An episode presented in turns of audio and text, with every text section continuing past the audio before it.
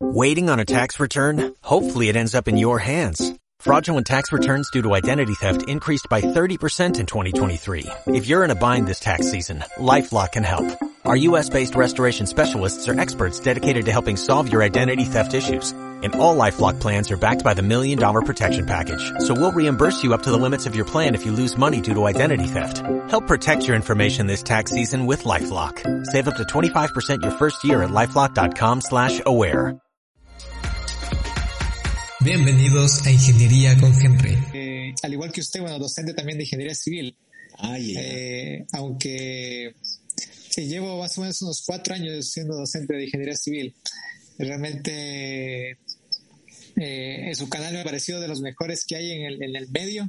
Eh, porque yo desde que recuerdo, recuerdo que cuando era estudiante siempre yo tenía esta idea de que de que los videos pueden llegar a tener un gran alcance y ser de gran ayuda para la, para la carrera, pero recuerdo cuando yo estudiaba, yo, yo empecé a estudiar en 2009 la carrera. Eh, cuando, cuando estudiaba ahí, pues no había muchos videos, había poco de cálculo de Julio Profe por ahí, uno que otro video, pero no, no, había, no había nada más, nada más. Entonces, este, yo siempre me quedé con esa, con esa duda de que, de que se podía hacer algo más en YouTube, y luego, pues, eh, con el paso de los años se ha, habido, se, ha habido, se ha visto la incursión de muchas personas, de muchos, de muchos profesionales, y en lo particular, eh, el de los canales más completos, al menos en la parte constructiva y estructural, eh, es, el, es el del de usted, ingeniero. Y por eso también, yo primerito cuando lo escuchaba, yo lo empecé a ver los videos, súper El primer video que vi era de uno de, que hablaba usted de la construcción de un muro que estaba en, Ah, una, obra, hablaba de cómo iba a construir el muro, de las etapas, y me pareció súper interesante, y por, el, y por el acento, yo decía, eh, no sabía de dónde era, ¿De porque el, el acento, sí, sí, porque, porque, porque su acento es muy, pare- muy parecido al, al que nosotros tenemos en mi ciudad, mi ciudad es del, del sur del Ecuador, se llama Loja, Ah, qué interesante. y, y el, Porque, bueno, mucha gente no, no sabía de dónde yo, yo hablaba, ¿no? Justamente me han, me han detectado tal vez un, un español un poco neutro, sin muchos modismos de ningún lado. Entonces, eh, algunos pensaban que era de México, otros pensaban que de Ecuador. No sé si hay alguien que me haya dicho que yo era de Ecuador, pero, pero sí mucha gente pensaba que yo era de México. Incluso me hacían las preguntas directamente como si yo trabajara allá, ¿no? Para decirme por cuánto me hace una consultoría, quisiera que venga a mi casa, digamos, a, a hacer una inspección y no, obviamente yo estaba pues eh, a más de mil kilómetros de distancia, no, no, no se podía, ¿no? No sé, aquí en Ecuador hay los acentos muy marcados, por ejemplo, en, en el norte, en Quito, Guayaquil, la costa, son acentos bien raros, o sea, un poco ya más, más marcados. Nuestro acento, como nuestra ciudad es pequeña, son aproximadamente 200 mil habitantes, pues no es muy conocido el acento.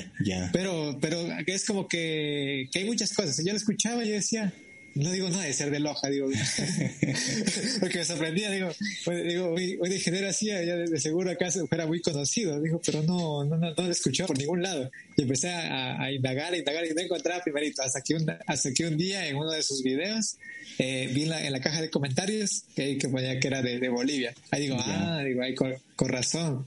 Pero me sorprendió, o sea, el, el acento muy neutro, de verdad, muy neutro y, y si no hubiera sido por eso de los comentarios, créame que hubiera sido muy, muy complicado saber de, de dónde, de dónde era, porque no, eh, eh, los mexicanos es muy marcado, mexicanos, colombianos, argentinos, chilenos, es muy marcado, pero el de Bolivia hay algunas zonas que he visto que sí, que sí es un poquito más marcado, pero eh, creo que no sé si, si es de la parte del centro, que es así, de, de La Paz propio, pero, pero muy, muy, muy neutro.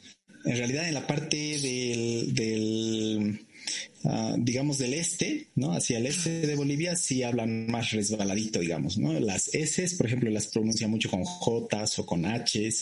Eh, acá, por este lado, por donde yo vivo, sí hay un acento bastante marcado, especialmente...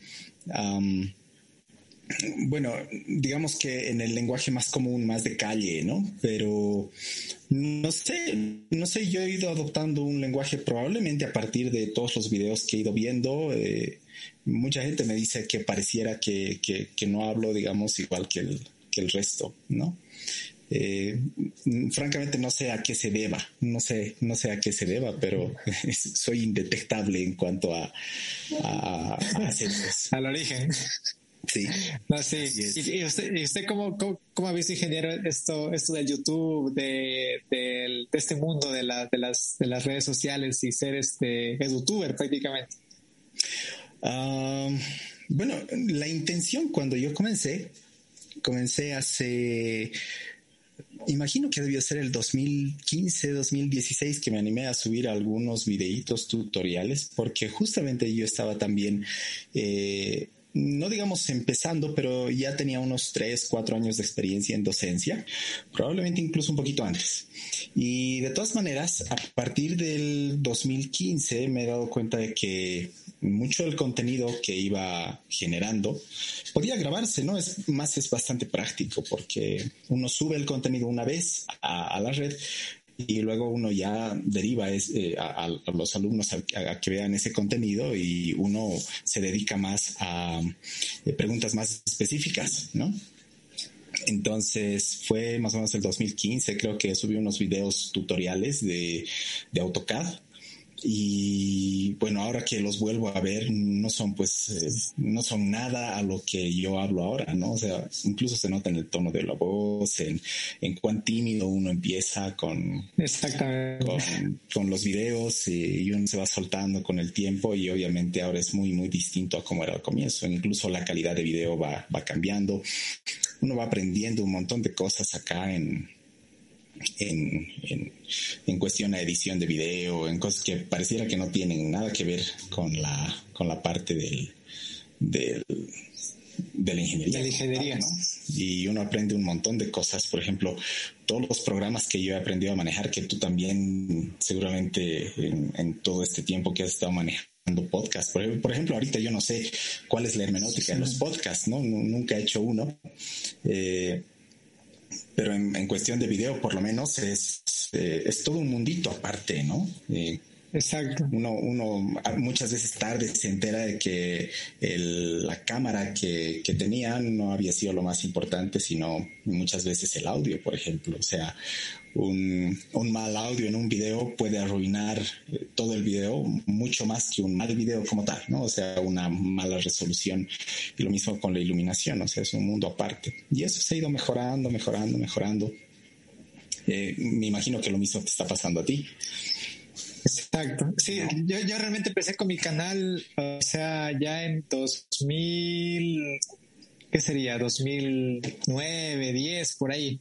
Yo empecé a subir videos para mí, porque yo lo que pensaba era, bueno, yo esta, esta, esta parte que he aprendido probablemente luego la vaya a olvidar, porque si uno no está en la práctica, pues hay conceptos que se van olvidando. Entonces eh, pensé, bueno, voy a grabar un video en el cual me voy a enseñar esto mismo a mí. Y uno de los primeros videos que, que grabé era sobre cómo modelar una viga continua SAP 2000, recuerdo. Entonces ya, ya lo grabé al video, lo subí al, y lo subí a YouTube, bueno, para mí, para que quede como respaldo, como un servidor ahí.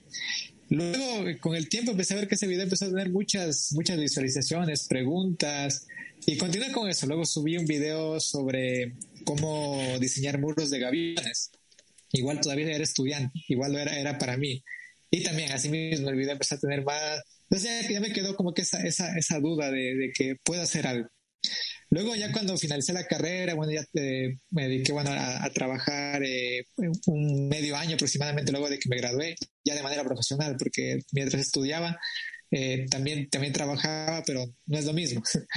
Luego de trabajar un medio año, eh, pues tuve la oportunidad de hacer una, maestría. Entonces eh, viajé a España para hacer la maestría y la hice en la Politécnica de Madrid. Y, y luego de volver de esa maestría, ahí fue como que más nació esa, esa, esa intriga de saber qué, qué puede pasar si me dedico a esto de manera más, más, más continua. Entonces fue ahí que ya decidí como empezar a subir más videos, pero yo me dediqué más a la parte de Instagram, subir videos en Instagram y Facebook. En YouTube uno que otro. Y luego empecé a tener un crecimiento considerable, así no, no, tan amplio, pero considerable en Instagram. Y este, y ahí empezaron a llegar preguntas de muchos lados, gente que quería más explicaciones. O sea, empecé a darme cuenta de que a través de Instagram podía llegar a, a muchos estudiantes, porque era como que lo que estaba en auge en ese tiempo. Luego, eh, por ejemplo, en el último año me tocó también migrar todo eso a, a, a, TikTok. A pesar de que al principio decían TikTok solo de bailes y, cosas Exacto. Eso es, de hecho, eso es lo que yo sigo pensando, ¿no? No, no me veo todavía subiendo contenido a TikTok porque no lo veo, digamos, muy relacionado con, con todo el contenido que se va subiendo. Claro, yo también lo veía, lo, veía así. Al principio era así, de, hecho era uno, de, uno que subía videos de ese tipo, pues en medio de todo bailes, bromas y eso. Pero luego eh, más profesionales empezaron a, vincular a, la aplicación y ahora hay un, gran, un gran mundo de profesionales dentro de la aplicación con muy buenos contenidos y que realmente la, gente los aprecia. Entonces, por ejemplo, hay, gente que ya tiene 3, 4 millones de, seguidores que son canales eh, solo de ciencia. Y eso es algo, algo, algo bonito porque eh, me doy cuenta que, que hay, hay público para ese contenido dentro de TikTok porque el algoritmo obviamente luego va recomendando lo que uno va dando me gusta, lo que uno va guardando. Por ejemplo, yo si me meto a, mi feed y voy, voy deslizando, pues me va a aparecer, digamos, me aparece, puede ser un video de baile, pero cinco videos de construcción, de arquitectura, ah. de ciencia. Entonces, eso y ese, ese crecimiento ha sido a raíz, sobre todo de la pandemia. Porque antes de la pandemia, pues era como que la, la gente lo veía al TikTok como, como era en un inicio el Musicali, que era la, aplicación original, que luego migró a, a, TikTok. Entonces era, era puro lip sync, que, dice, que se dice bailes y eso. Pero poco a poco ha tenido mucho, mucho auge. Yo, de hecho, por ejemplo, tuve un crecimiento también grande en esta pandemia. Durante, todo, durante toda la pandemia subí 80 mil seguidores. Yo tenía 4 mil más o menos. Y en la pandemia llegué, ahorita estoy a 84.500, algo así. y ah, son videos que a la final, sí, a la, a la, final, yo lo que empecé a subir por, debido al tiempo y eso, porque también estaba ocupado con temas de la, de la, de la universidad del trabajo aparte, eh, yo decía, bueno, me demoro mucho editando un video. Yo tenía una sección antes en YouTube y en Facebook y en Instagram que se llamaba Ingeniería en un Minuto en la cual, por ejemplo, para hacer un video de un minuto, y usted debe saber también, que uno se prepara, lee, lee un montón, y luego este para hacer un video en edición, o sea, tranquilamente unas seis horas para un video de un minuto. edición, editar, este, leer, eh, prepararse, grabar, todo. Entonces, luego me di cuenta que en TikTok eh, yo podía subir como yo comentando así, no me preocupaba mucho de, la parte de el tema de como dice de calidad del video, sino del contenido. Leía un poco, respondía preguntas, me decían, ingeniero, ¿qué pasa cuando, cuando hay esta situación? Entonces yo salía respondiendo, bueno, en ese tipo de casos hay que hacer esto. Entonces me decían, ingeniero, ¿qué pasa? Respondiendo de esa manera preguntas, subiendo videos también, ¿sabían qué pasa si o ustedes saben cómo se, qué sé yo, alguna cosa de por qué ocurre esta fisura? ese tipo de, ese tipo de contenido fue como que, que fue, fue calando y fue llegando cada vez a más, a más personas. Y por ejemplo, había días que tranquilamente subía 3.000, 4.000 así eh, espectadores de, eh, en un solo momento. Pero claro, hay, hay el, el, de TikTok, yo, que, yo le veo, por ejemplo, es que es muy impredecible ese algoritmo. Por ejemplo, en Instagram o en YouTube, si tiene ya un público determinado de seguidores, a ese público sí o sí le aparece el contenido de uno y lo siguen viendo. En cambio, TikTok no es así. Por más que uno tenga los seguidores, no es que ese, ese contenido luego les va a llegar a los, a los 80 mil o algún millón. Porque eh, tranquilamente le llega, uno tiene, qué sé yo, dos millones de seguidores, pero sube un video y no pasa de 300 visualizaciones. Entonces es como que lo, lo indescifrable de, por una parte de, del TikTok, pero sirve mucho de plataforma para poder llevar tráfico de, de personas a otra, a otra plataforma que sea más estable. Por ejemplo, como es el caso de YouTube. Entonces lo que se hace ahí, por ejemplo, es que lo he hecho yo con los podcasts, que pongo un extracto del podcast y luego digo, bueno, pueden ver, el resto del podcast en tal plataforma. Entonces la gente ah, como se, se, las atrapa y luego va a la otra plataforma y es como que ahí se, ya se genera el enganche del contenido. Y luego, claro, yo creo que eso, eso respaldado con una página web es lo, luego lo, lo ideal. Entonces, lo veo así, o sea, yo al principio lo veía, claro, como una plataforma muy informal el tema del TikTok. Pero luego ya con el, con el tiempo, o sea, lo, o sea, se ve, se ve, ya ahora se ve igual que, que no, que mucha gente lo, lo, lo toma como una plataforma seria, o sea, es, como todo uno si quiere, por ejemplo, el Facebook, el Facebook si uno lo quiere, le quiere dar seriedad, puede darle mucha seriedad al tema del Facebook, seguir páginas científicas, lo mismo que el Twitter y el YouTube mismo. Pero si uno quiere igual dedicarse a otro, a otra, digamos, ver otro tipo de contenido, pues aparece otro tipo de contenido. Todo depende del, como digo, del algoritmo. Pero me ha ido bien en esa, en esa, en esa plataforma. He podido redireccionar mucha gente al podcast, al Instagram. Y me parece, o sea, lo, vi, lo vi como una oportunidad y veo que actualmente pues hay gente que la aprovechó mejor. Y obviamente por el tiempo no estaba subiendo video continuamente, pero hay gente que estuvo dándole todos los días y ahorita tienen, como digo, dos, tres millones ya de, de seguidores, que ya es algo ya considerable. Eh, en ese sentido, lo que se ve, por ejemplo, es la parte de los cursos, que es como que también mucha gente ha aprovechado, tanto en Instagram como en TikTok. Es como que generan el público, qué sé yo, dos millones de personas y luego lanzan un curso eh, que así llegue al 5% de ese millón, ya es, ya es mucho. Esto es algo que yo me he preguntado siempre y no sé si, bueno, eh, por ejemplo, ¿cuál es la cantidad de contenido que uno puede encontrar?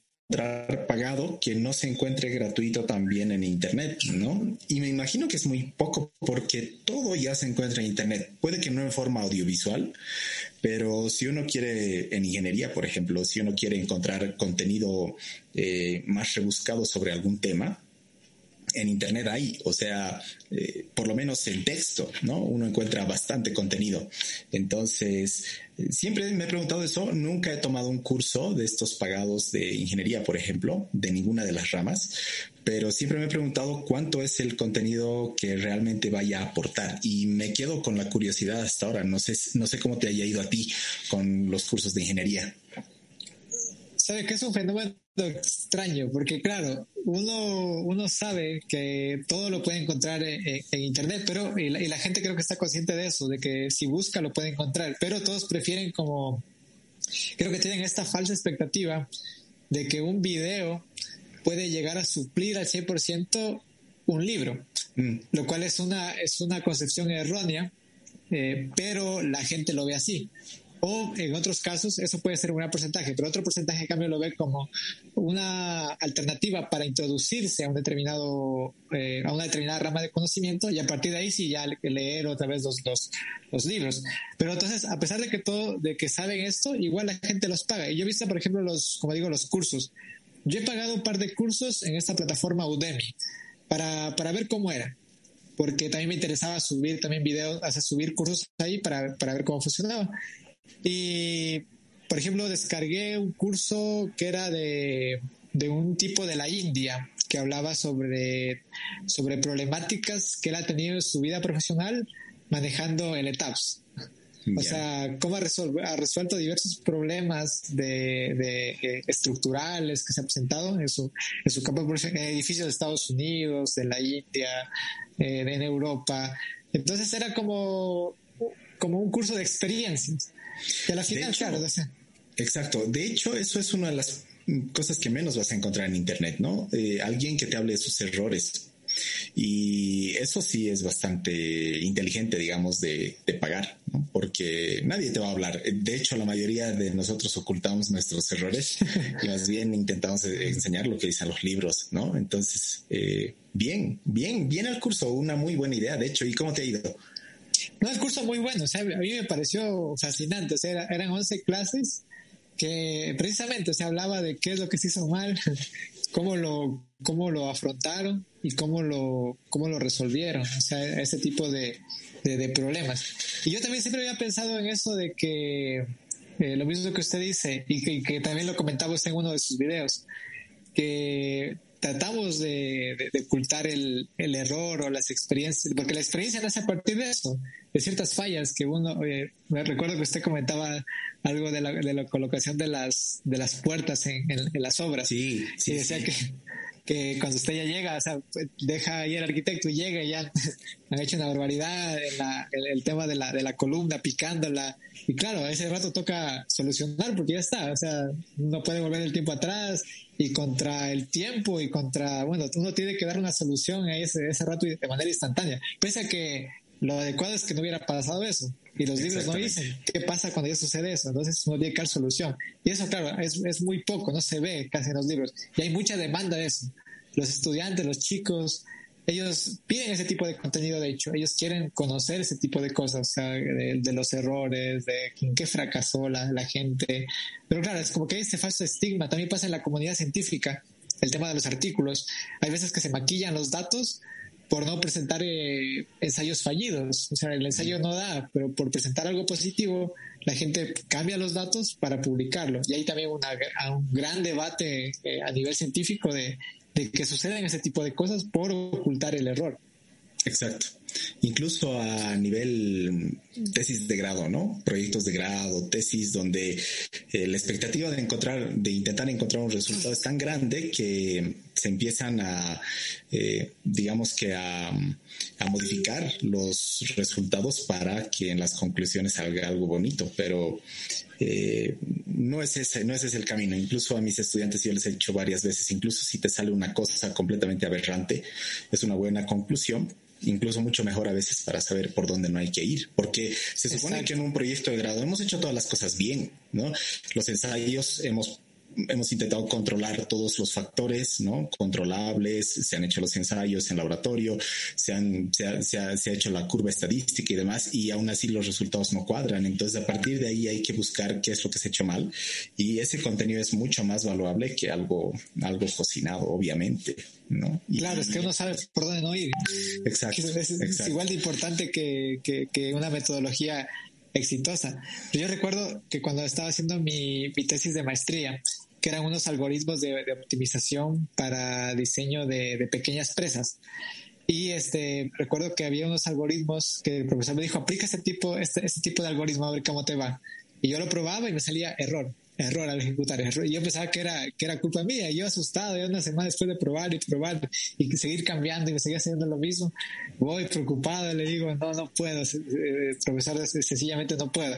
Y dice, no, está bien que no te haya salido. O sea, de hecho, eh, yo tenía esa duda. Y si no te salió, eso hay que publicarlo. O sea, hay que escribir mm. respecto a ese error. Dice, porque eso es más interesante que, que incluso las otras metodologías que, que sí te han salido bien. Entonces, ahí también uno, uno también eh, tiene el, o sea, el, el, profesor tiene ese papel también importante de confiar en los estudiantes y decirles, y que ellos también confíen en uno y decirles, bueno, si sale error, tienes que decírmelo. No tratar de taparlo. La típica que en las escuelas eh, trazan la curva, no le sale, le unen el punto para que coincida la, la, la, recta. Entonces, este, Sí, es así. Eh, una, una de las cosas, por ejemplo, que sí hay bastante en Internet y, y de las que deberíamos aprender, por ejemplo, en informática, en programación, Tú, respecto a, a, cualquier comando de programación, a una estructura de datos, cualquier cosa, encuentras teoría que no va a ser tanta como, eh, como las, los problemas que ha tenido la gente intentando aplicar, digamos, eh, no sé, una estructura de programación, cualquiera que sea, ¿no? Que no funciona alguna librería. Por ejemplo, Stack Overflow está lleno de preguntas y respuestas. Y yo no he encontrado una plataforma en ingeniería civil que sea igual, o sea, de, de gente que pregunte algo específico y que hayan como 10 o 20 personas que intenten eh, explicar por qué no se está pudiendo resolver un ejercicio en particular, digamos, ¿no? Eh, y Stack Overflow está lleno de eso, o sea, es, una plataforma impresionantemente buena y que en, nuestra carrera no hay, lastimosamente. Sabe que precisamente eso discutíamos con unos compañeros de que desde esta unión que existe en la comunidad, por ejemplo, de, programadores, que no se ve en otras comunidades. Alguna vez hay, hay unos intentos por ahí de algunos foros que tratan, pero uno revisa ahí, son respuestas de 2009, 2007, como que había más intención de colaboración, pero actualmente no hay. O sea, y en ese tipo de plataformas de colaboración de programadores, uno pregunta y el otro día tiene la respuesta. Eh, entonces, eh, eso no pasa, como, eh, como usted bien dice, en ingeniería civil, lamentablemente. es como que no existe ese, concepto de, comunidad realmente bien establecido, como para que si uno sube un problema, digamos, decir, bueno, tengo que, pasar de un ducto por este tipo de viga, cuál sería la mejor recomendación en este tipo de casos, porque, bajo qué normativa podría justificarlo no hay como que ese tipo de, foros. Yo tiene que empezar a buscar por cada vez. Y más bien uno lo insultan, ¿no? Le dicen, ¿cómo no vas a saber que deberías buscar el que ya salió profesional, que, ¿no? Y en, Facebook generalmente se da de eso. O sea, hay gente que con toda la inocencia pregunta algo que no sabe y de, de los 10 comentarios de respuesta, nueve son, nueve son insultos básicamente, ¿no? De que cómo no vas a saber que eso es, es del segundo año de universidad, del primer año de universidad y, y, al final nadie ayuda, ¿no? Y eso, eso está mal, eso está mal. Y, hablando de eso, ingeniero, el tema del, del, del hate en redes, ¿Usted, ¿Usted le ha tocado, le ha tocado en sus videos? O sea, ¿tiene, ¿tiene ese tipo de, de comentarios negativos? Más bien no tantos, pero sí, hay, hay gente que mm, eh, me deben tocar un par, unos dos o tres por semana de gente que ah, a ver, por ejemplo, justamente en el video que tú explicas de eh, que tú mencionaste sobre la columna que uno llega y está picada y demás, hay un montón de gente, bueno, no haters como tal, pero gente que se ha escandalizado mucho respecto a ese procedimiento. Obviamente yo no lo recomiendo, aunque en el video he indicado que si se va a picar la columna, como en muchos países se hace, entiendo que en Argentina está muy, o sea, existe una costumbre muy, muy fuerte de picar la columna y en Bolivia también. Eh, eso está disminuyendo con, con la implementación de más herramientas y además con, con la educación, ¿no? A, la parte obrera, pero se sigue haciendo, se, se, lo, se lo ha hecho por muchos años. Entonces, eh, mucha gente en, la, en, los comentarios me ha dicho que eso es, eso es escandalosamente malo y tiene toda la razón, pero me lo han dicho de muchas maneras, ¿no? De muchas maneras. Eh, otra, otro, otro grupo de gente me ha dicho que mis videos son aburridos, seguramente por lo largos. Eh, me, generalmente yo pienso que un video me va a tomar entre 5 a 10 minutos y termino hablando como media hora o 40 minutos. Y, eso que los edito, ¿no? Procuro cortar los espacios en blanco lo más que puedo, pero aún así salen largos. Eh, hay mucha gente que los aprecia, otros no tanto. Otros dicen que el contenido es demasiado largo y obviamente es gente impaciente que está buscando una respuesta específica al problema. Yo creo que los que más se impacientan son los que al final del video ni siquiera encuentran una respuesta concreta, como por ejemplo el video que tenía de, de mm, si se debe cepillar o no se debe cepillar el óxido de las barras cuando se oxidan. Bueno, lo que yo hago es básicamente mencionar una serie de parámetros que da la norma CI para saber cuándo cepillarlos y no cepillarlos. Y en realidad la respuesta en concreto es que depende, ¿no? Depende. Mm, no se puede saber el grado de corrosión de las barras que están de cada, de cada usuario, ¿no? Y seguramente el 90% de las personas que ha buscado ese video tiene barras eh, oxidadas y que necesita saber qué va a hacer con ese acero y al final yo no les respondo porque obviamente no sé el grado de corrosión de sus barras y ahí es donde despotrican y piensan que el video no les ha servido para nada. Pero bueno, hay respuestas sutiles en todo lo que explico, ¿no? Lo que hay que saber es poder interpretarlas un poquito. Obviamente, cuando uno está en la construcción misma, da miedo tomar decisiones propias o en base a, eh, a una explicación así medio ambigua, entre comillas, que les he dado. ¿no? La gente espera que le diga hay que hacer esto en concreto y listo. Hubiera sido tal vez un poco interesante mostrar dos tipos de barras con distinta corrosión, uno que ya se esté desescamando, por ejemplo, y otro que simplemente tenga polvillo amarillo y y decir este sirve y este no sirve. Al final eso es lo que la gente busca y ahí es lo que no les he dado y ahí es donde empiezan los insultos muchas veces. Pero más bien es poco, es poco. Es que sí pasa, la, sí pasa en la construcción, ingeniero, y eso, no sé si también, usted eh, percibe esta realidad de que muchas de las cosas que se hacen en obra realmente no cumplen a cabalidad, eh, por ejemplo, los estándares. Si no los cumplen al 100% y a veces resulta, eh, aunque lamentablemente resulta imposible a veces aplicar al 100% la normativa. Por ejemplo, como en el caso del, del, que no, es algo como que blanco y negro, sino que es un, hay una gran escala de grises ahí, el tema de aplicación de las normativas. Además, son cosas que se han hecho. Tanto el contenido. ¿No? O sea, es tanto el contenido que uno tiene que leer para estar al tanto de toda la normativa que incluso después de que lees todas eh, las especificaciones técnicas de una obra, eh, que incluso dependiendo de quién las haya hecho pueden estar incluso contradiciendo lo que dice una norma en específico. Es tanto el contenido que es difícil tener todo en la cabeza para cumplirlo. ¿No?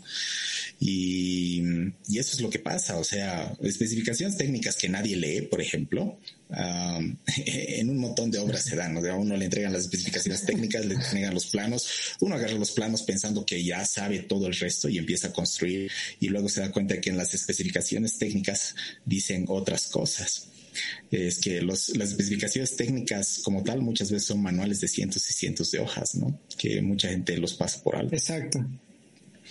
Así es, ¿no? Y también pasa, hablando de, hablando de especificaciones, también, bueno, no sé cómo, si se maneja igual en Bolivia.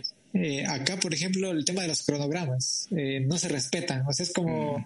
eh, dentro de los contratos de consultoría se pide, por ejemplo, el, cronograma de, obra, la ruta crítica, las especificaciones técnicas, pero luego llegan a la obra como un documento más y luego se construye como diga el superintendente del proyecto y no, o sea, siguiendo casi, o sea, de, o sea, de manera bastante superficial el cronograma, pero no a detalle. Y no se respeta eso a pesar de que ha sido un proceso pues técnicamente concebido. Pero se lo ve como bueno da porque me lo pidieron lo hago realmente no es algo que, que, lo quiera que lo quiera cumplir. Aquí aquí por ejemplo en, en, Ecuador se da se da este tema. Y luego pues eso también conlleva que a que muchas obras pues eh, tengan retrasos y sobreprecio. y sobreprecio, sobre todo el tema de sobreprecios. O sea, pasa, pasa, pasa mucho. Aunque también el tema de sobreprecio ya que topamos esa, esa parte, resulta también eh, interesante analizar cuán bien se hacen las consultorías, porque una consultoría o un estudio mal desarrollado va a conllevar eh, sí o sí a un sobreprecio, porque no se están considerando todos los aspectos que pueden llegar a, surgir en la obra. Y a veces pasa que se hacen proyectos y el diseñador eh, primero no se pone de acuerdo con los, con los demás componentes del proyecto. El estructural no habla nunca con el, con el hidráulico, no habla con el eléctrico, y uno llega a obra y, se, y a mí me ha pasado, por ejemplo, que llegué a una obra y me topé que, que las tuberías de desagüe, unas tuberías de desagüe pasaban justo por donde tenía que pasar la, la cimentación de una grada. o sea, ese tipo de cruces que dicen, pero ¿cómo? O sea, no lo vieron en, los planos, o sea, pero, pero se dan porque no se ponen de acuerdo. Y ese tipo de cosas, claro uno tiene que rediseñar, eh, conlleva más tiempo, se extiende el plazo de la obra, más precio. Entonces, ahí hay un punto importante que, que se debe analizar. Aquí en Bolivia la informalidad es, exactamente igual. Creo que Ecuador y Bolivia son países bastante similares en varios aspectos, ¿no? Eh, la informalidad respecto a, eh, a, costos, a cronogramas y obviamente, obviamente a presupuestos eh, es igual, es igual. Acá no, no, no se llega a manejar, no se llegan a manejar bien esos datos ya sea a nivel estatal o también a nivel particular. No se puede. A nivel particular seguramente un poquito más porque obviamente cada uno ve la mejor por sus intereses, pero a nivel Estado es terrible, ¿no? Es terrible junto con la corrupción y demás. O sea, un centímetro menos de carpeta en cientos de kilómetros eh, y una supervisión que hace hacia la vista gorda es, es tema de todos los días acá, ¿no? Lastimosamente. Lastimosamente.